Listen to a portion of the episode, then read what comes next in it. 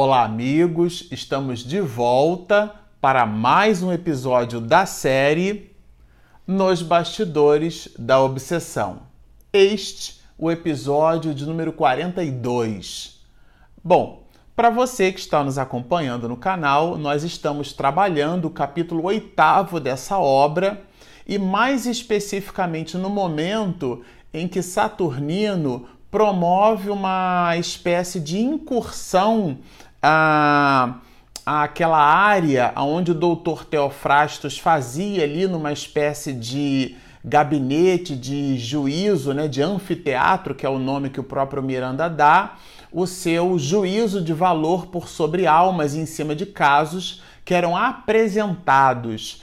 E Glaucus, que é o espírito que Saturnino então é, traz para elucidar questões relacionadas a hipnotismo, coloca esse doutor Teofrastos como sendo o pivô da história, no sentido de ser o espírito maligno com a possibilidade de insuflar, né, de produzir técnicas de obsessão no seu mais variado grau e intensidade. Guilherme, que é o espírito que obsediava Mariana, havia então se libertado em função da benesse do tratamento é, de Saturnino, essa entidade benfazeja que apoia a família Soares, e agora juntos, né, Glaucus, com Saturnino. É, aqui Miranda também deixa claro que ele vai até a essa espécie de incursão a esse anfiteatro, justamente, juntamente com José Petitinga e alguns outros companheiros. Eles têm o objetivo de ter com o Dr. Teofrastos, mas antes eles assistem a, vamos dizer assim, uma espécie de espetáculo promovido por esse doutor Teofrastos, onde almas, situações de espíritos desencarnados eram apresentadas e ele fazia uma espécie de julgamento. Ele se colocava, a obra diz isso aqui, Miranda faz esse aporte, ele, esse espírito doutor Teofrastos, ele se colocava como uma espécie de juiz, uma espécie de justiceiro, aquele capaz de promover justiça. Então, os espíritos traziam essas questões, as suas querelas, as suas situações, os seus cenários vividos em existências transatas e através da, do juízo de valor que ele fazia por sobre aquele cenário, ele dava indicações com vistas ao processo obsessivo. É, e a gente vai perceber aqui que essas indicações eram todas elas revestidas de processos homeopáticos. Nós terminamos o episódio passado com o mestre de cerimônias bradando, né? Tragam o primeiro caso. E esse primeiro caso contava de um rapaz é, de 21 anos de idade, cita aqui a obra, que foi trazido, né, foi levado, melhormente dizendo, àquela região, àquele anfiteatro, é, em desdobramento parcial pelo sono. Então Miranda deixa claro aqui é, o seguinte: que ele estava em desdobramento parcial pelo sono e que uma, uma maca, olha, eu vou ler aqui para vocês. Dois ajudantes de enfermagem apareceram, apareceram trazendo uma maca na qual em sono profundo aparecia um espírito reencarnado, desdobrado em corpo espiritual, que foi colocado na mesa cirúrgica, situada no centro do proscênio. O proscênio é aquela parte é, da frente de um determinado palco. Em alguns palcos, inclusive, ela forma uma espécie de parábola, né? Ela tem uma. fica meio arqueada. Então dá a entender que naquele palco, o proscênio do palco ao, sênio de, ao, ao, centro desse proscênio, dando uma ideia de que aquilo seria um espetáculo, por exemplo, ali estava uma mesa cirúrgica. E esse é, espírito em desdobramento parcial pelo sono, ou melhor, ele ele aqui em sono profundo, ele está em desdobramento parcial pelo sono, sim. Mas Miranda cita, ele, ele faz nos perceber que tratava-se de um espírito encarnado. André Luiz, na sua literatura, é, dá-nos uma pista dentre as várias, né, de como se identifica um espírito na erraticidade ainda ligado ao corpo físico e um outro espírito já na erraticidade sem estar ligado ao, sem estar ali é, aos liames carnais ligado ao corpo de carne, uma espécie de cordão fluídico nessa percepção mais desdobrada. E esse companheiro de 21 anos de idade, que Miranda que cita como José Marcondes Efendi, Miranda é sempre muito criativo com nomes. Acreditamos que seja aqui uma espécie de pseudônimo. Mas o que é importante a gente registrar nem é o nome de Marcondes exatamente, mas é a idade. 21 anos de idade. Era um jovem rapaz que ele estava numa situação. É é, em desdobramento pelo sono e levado e colocado numa espécie de mesa cirúrgica. E o espírito, então, ele vai nos dizer o seguinte: do grupo que cercava o Dr. Teofrastos, destacou-se horrenda figura de aspecto repelente, que se acercou do paciente em repouso agitado. É esse espírito de aspecto repelente era nada mais nada menos o espírito que na existência transata ele havia então sido assassinado por aquele rapaz. Mas a condição daquele rapaz, é, aqui ele cita, né, que era estive na Terra há aproximadamente 60 anos. Ele fala aqui dos últimos dias do Segundo Império. O Segundo Império vai de 1822 até a proclamação da República em 1889. Quer dizer, dura aí em torno de 67 anos. Por que, que a gente está trazendo isso como informação? Porque é, esse texto, essa citação, ela é lá do ano de 1940, na década de 30 para a década de 40, e o livro é escrito em 1970. Essa obra aqui, de 49 anos, vai fazer, é uma obra é, de 1970. Isso significa dizer que tudo isso que é narrado é, por Miranda aconteceu no século XIX. Quer dizer, a gente, só para a gente ter uma ideia do tempo, né, dentro da, da cronologia dos fatos, a dinâmica desse assunto. E esse homem, ele buscava então, na região de Petrópolis, ele vai citar aqui, é, fugindo da canícula, né? quer dizer, fugindo do calor do Rio de Janeiro, ele buscava ares mais frescos, buscava uma região é, que é como se apresenta até hoje, né, Petrópolis, mas a sua esposa, ela, vamos dizer assim, ela o traía com um amante. E foi justamente é, os dois que planejaram o assassino, é o assassínio, né? Planejaram a morte desse espírito. Esse espírito de aspecto horrendo, como Miranda coloca aqui, né? É, destacou-se horrenda figura de aspecto repelente, é o espírito que narra a sua situação, porque vamos lembrar que tudo isso aqui acontecia numa espécie de espetáculo e ao mesmo tempo numa espécie de tribunal, aonde o juiz era o doutor Teofrastos. Então, cada caso, cada situação, a gente abriu aqui o episódio de hoje, né, citando: tragam o primeiro caso e encerramos o episódio anterior com essa narrativa desse mestre chamado de mestre de cerimônias por Miranda. E esse espírito de aspecto repelente cita né, o que aconteceu com ele e a sua ligação com esse rapaz de 21 anos de idade. Não imaginava que a companheira de quase 15 anos de vida em comum, era o tempo dos dois casados, ligara-se a aventuras extraconjugais com um de meus empregados. E foi justamente esse empregado, junto com essa mulher, que promoveu então o homicídio. E ele vai dizer assim: fui assassinado cruelmente, sem piedade, pela esposa e pelo amante. Então ele desencarnou é, vamos dizer assim, num binômio. Ele desencarnou tanto traído pela mulher que amava, quanto ao mesmo tempo assassinado por um estranho, é, abstração feita ao fato de ser o seu próprio empregado.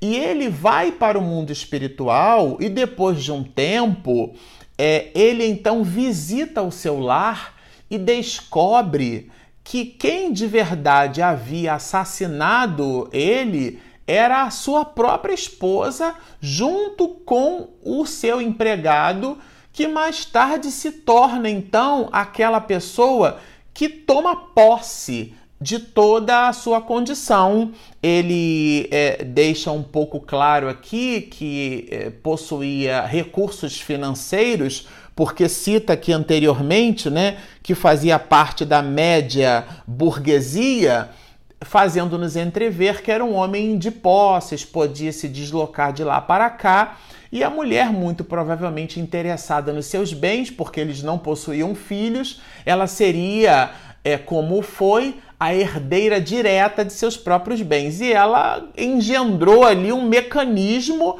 para poder dissipar a vida do próprio marido.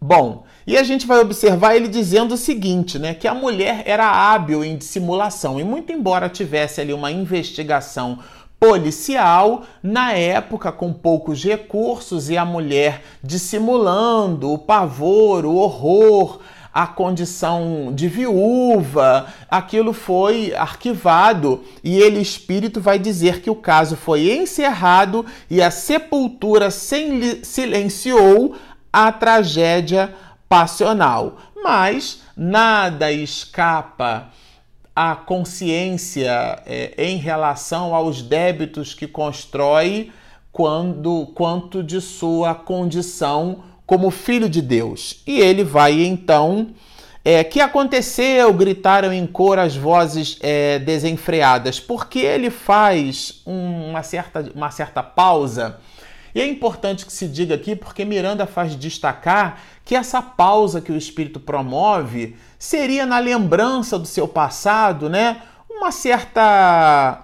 Uma, até uma certa convulsão é, é de tristeza, mas não. O espírito apresenta um ódio ferrenho, um ódio muito grande e qual é esse ódio em relação a esse rapaz de 21 anos de idade que foi trazido numa maca por dois enfermeiros e foi colocado no centro do proscênio é, desse palco, desse espetáculo, né, de, que, que Miranda chama de anfiteatro e o doutor Teofrastos ali apostos para fazer o julgamento? Qual a ligação desse espírito encarnado ali é, agitando-se num sono na erraticidade, em desdobramento parcial, é, é esse espírito que apresentava então um ódio ferrenho. E depois que o, que o público, que se exaltou bastante, pedia a ele para que continuasse, ele é, cita aqui Miranda, né, dominado por incoercível ódio.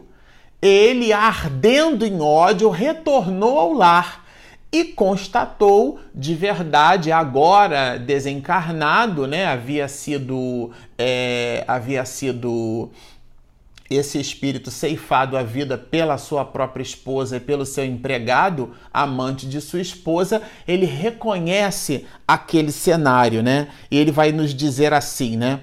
A dor que sentia no peito varado pelo estilete porque ele havia desencarnado com uma facada. E ele faz uma analogia entre a dor da facada e a dor que ele sente, mas é uma dor motivada pelo ódio. Olha que interessante. É importante, quando eu li isso aqui, meditei algumas vezes, a gente fica pensando assim: nossa, um espírito que desencarna nessa condição, ele chega no mundo espiritual numa abordagem diferenciada, mas é o ódio que o destrói, porque ele vai nos dizer: a, a dor que sentia no peito varado pelo estilete com que me destruíram o corpo foi acrescentada de um ácido que me queimava e requeimava até que logo perdi a noção de tempo, de lugar, de tudo. Então ele ele como se perdesse a noção de tempo e de espaço, mais tarde viu-se ligado a um jovem, a, na verdade, a uma criança de 10 anos de idade. Ele vai nos dizer assim, né? Descobrindo-me diante de um jovem de cerca de 10 anos, por quem de imediato nutri incomparável horror. Que jovem de 10 anos era esse? Era justamente a sua ex-esposa que havia então lhe ceifado a vida. Ele eletromagneticamente, nós comentamos isso aqui em episódios anteriores, por isso que é bom, às vezes a gente consome alguns episódios produzindo certas explicações, fazendo analogias com a codificação, porque a literatura, esse livro, né, a maneira como Miranda coloca que o assunto é muito forte. Então, esse espírito, sem ele nem saber como, ele se viu ligado a uma criança e ele mais tarde descobre que essa criança é de verdade a sua ex-esposa. Então ele vai dizer assim: olha, ocultava a adúltera, quer dizer, essa criança, agora revestida de forma nova, agora revestida então como uma criança, como um menino. E é interessante que a partir de, então, quando esse espírito ele observa que tratava-se da sua esposa numa encarnação transata, ele se liga àquele menino. É, por que, que eu citei os 21 anos de idade? Porque ele toma conhecimento da criança com 10. A situação do julgamento acontece com 21, ou seja, esse espírito está ligado a esse rapaz há mais de 11 anos. E ele vai nos dizer assim: olha, é, ele ignorava né, a, situa a situação da reencarnação, da possibilidade do espírito ora estagiar num corpo masculino e ora estagiar num corpo feminino, ele vai nos dizer. Mas sentia que perseverando ali, mais cedo ou mais tarde, surpreenderia a verdade. E ele ficou ali à espreita, produzindo uma espécie de ligação é, hipnótica com esse rapaz.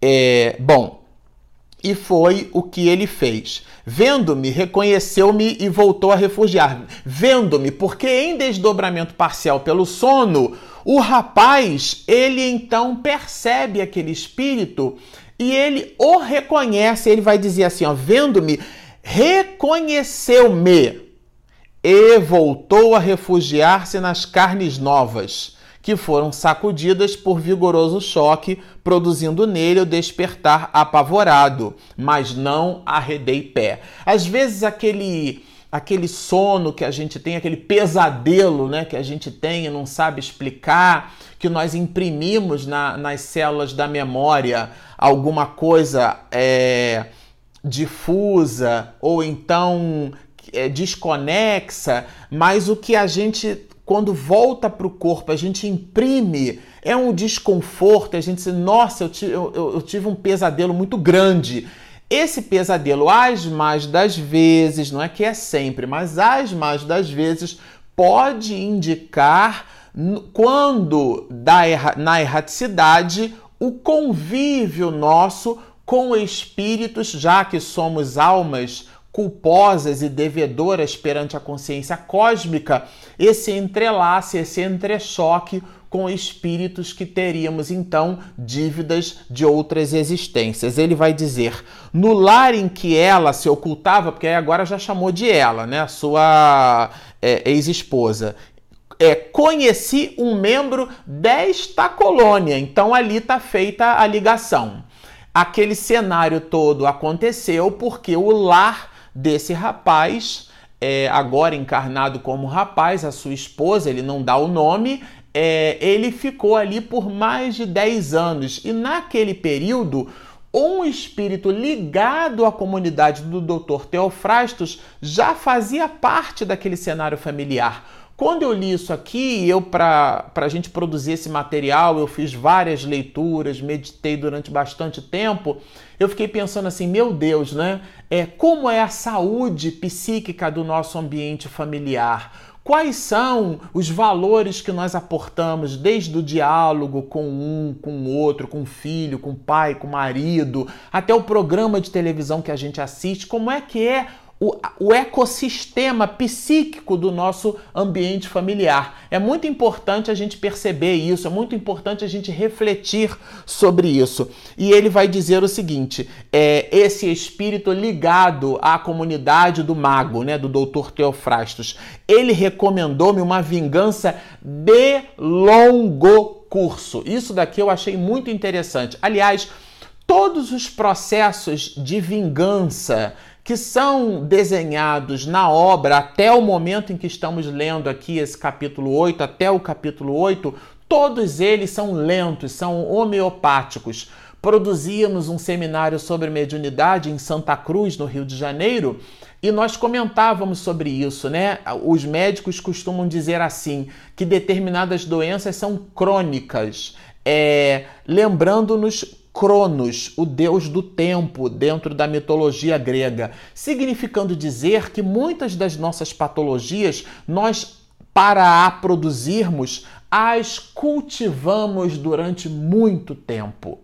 É, é, no na mesma linha de raciocínio, determinados processos obsessivos muito graves são crônicos, isto é, são conquistados pelo espírito obsessor dia após dia, mensagem após mensagem, influência após influência, de maneira em que, na hora em que observamos o extremo final, estamos diante de um processo obsessivo muito grave, mas ela começou dentro de, um, de, uma, de uma metáfora, né, que Joana de Ângeles nos diz assim: a erva daninha a gente só nota quando ela medra. Então, essa vingança de longo curso, nós vamos perceber é, como ela se deu no próximo episódio.